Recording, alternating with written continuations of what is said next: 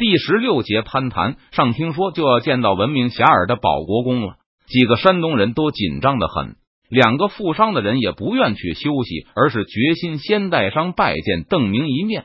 只有吴月儿的身份非常尴尬，作为一个女流，师兄们虽然很照顾她，但女子入军营多半会讨人厌。不过吴月儿也想看看保国公到底是不是三头六臂。经过激烈的心理斗争后。他决心冒着被斥责的危险去试探一下，反正不试探肯定进不去。周将军，你们怕晦气吗？嘘！不等周开荒回答，高云轩就急忙伸出手指示意吴月儿晋升。要不是特别尊敬他父亲，估计高少侠就要先开口责备师妹了。你是想进军营看看？周开荒扫了吴月儿一眼。他那一脸的期待，连厚厚的黑黄还有粉褶子都掩盖不住了。可以，但是得先洗脸，不然会影响我军将士对山东姑娘的印象。见众人愕然，周开荒也没多做解释。毕竟大批士兵惦着去山东买媳妇，也不是什么值得夸耀的丰功伟绩。我们军营从来不忌讳进来女人，上次从浙江回来都进了十几万了。行军时是有女营。但在安全地带允许夫妻团聚的时候，川军从来不会为了忌讳问题而多修一片营地让男性士兵搬出军营，而是利用现成的营地。起因当然是邓明，他觉得这属于封建迷信，为了封建迷信浪费体力不值得。川军是他一手拉扯起来的，没人纠正得了他，最后也就形成传统了。即使邓明不再领兵的军官，也懒得多此一举。既然周开荒这么说，吴月儿就满心欢喜的跟着进入了中军的辕门。回到军营的时候，已经将近傍晚。嗯，上午来开会的友军将领都已经立刻，而赵天霸和任堂也去别的营地值班。见到周开荒回营后，卫兵就告诉他马上要开饭了。邓明、木坛和几个少校都在棋牌帐等饭熟，跟着一起来吧。周开荒招呼五个山东人跟紧他。很快就来到了邓明的中军帐前，周开荒先走了进去。很快就听到里面传来了一阵嬉笑声，好像还有个人在嚷嚷饭不够吃了。接着又是一声多做点便是，小声点，别让客人听见。在帐外，高云轩对吴月儿说道：“满意了吧？你先去休息吧，晚上我们回去一定仔仔细细的给你讲。”这时，周开荒走了出来。对几个山东人点点头，保国公请你们吃饭，不过还请把身上的武器都卸下吧。等山东人把藏着的家伙都掏出来后，卫兵还过来认真的搜了一遍，最后只剩下吴月儿一人。来吧，吴姑娘举起了双手，示意卫兵尽管来搜，她宁可被搜一遍，也要争取进账的机会。小姑娘不懂事，邢志胜和高云轩都比周开荒要大一些。但他们在对方面前却总有一种抬不起头的感觉。不妨事，周开荒盯着刚刚洗好脸的吴月儿看了几秒，点了点头：“不用搜了，进来吧。”说完，周开荒就反身先进去了。高云轩有些生气的责备道：“为何这么不懂事？周将军让我进去了。”吴月儿毫无听话离开的意思，知道不能让保国公久等。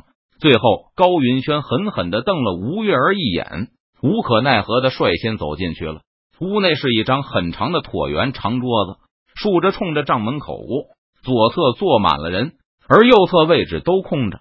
山东人进门后，桌子边上的人唰的一下子都侧头向他们看过来，而周开荒已经走到了最里面的位置，一边拉椅子坐下，一边给其他人介绍着进来的人的姓名。本来高云轩以为保国公肯定会坐在正中间的位置。所以进门后，他就打算叩拜行礼，但正前方空荡荡的，让他顿时不知所措。我就是邓明，排在靠近帐篷门第二个的人说道。紧接着，飞快的连续吐出两个命令：免礼，请坐。同时，邓明伸出指着对面的位置，让山东人自行坐下好了。得让我仰头看着你们，脖子很累。对方支支吾吾的不肯就坐。邓明再次指了一下桌对面的那些空椅子，高云轩琢磨了一下，小心翼翼的坐在了右侧最靠外的那把椅子上。邢志胜琢磨了一下，没敢面对着邓明坐，而是空出了右边第二把，坐到了第三把上面。邢少侠，对吧？对面的人友好的打了个招呼，我名叫木檀，川军中校，穆校尉。邢志胜急忙搭腔，他不知道中校准确相当于什么官，不过他估计大概类似于千总。另外两个人走到邢志胜的后面，挨着坐下，而吴月儿老老实实的躲在最远的地方，小心的观察着保国公的模样。第一次见到这么有绅士风度的人。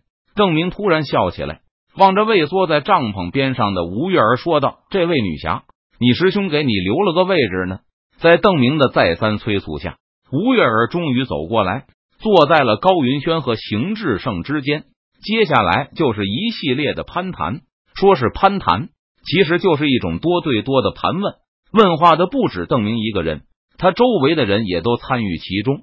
只有周开荒闷头喝水。在店里，他已经盘问了半天了。在回答不断抛过来的问题时，高云轩也在打量着邓明和对面的明军。这些人都和周开荒年纪差不多，同样都是铁甲在身。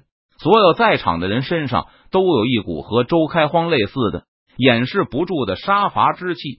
即使是努力表现和善的邓明，有时眼中金光一闪，也会让高云轩的心脏骤然揪紧一下。普通人或许感觉不出来，但对高云轩、邢志胜这两个江湖经验还算丰富的人来说，对面的人无一例外都是他们根本惹不起的人物。放在以前，如果在赌场里发现一个这样的人，他们两个肯定会暗地里交代伙计们要客客气气的，千万不要对他出千。如果对方输的太多，还会送点筹码过去。有几次，高云轩回答稍有迟疑，停顿。或是表达不清，邓明隐藏的还好，但邓明左右的人笑容就会一下子变得僵硬，眼中立刻露出冰冷的怀疑和警惕。那时高云轩就会感到后脊发凉，这是一种类似草原狼嗅到了狮子的味道后的本能反应。随着问答的持续，对面那几个人的目光变得越来越收敛，显然相信了他们的身份和叙述。扑面而来的压力消退后。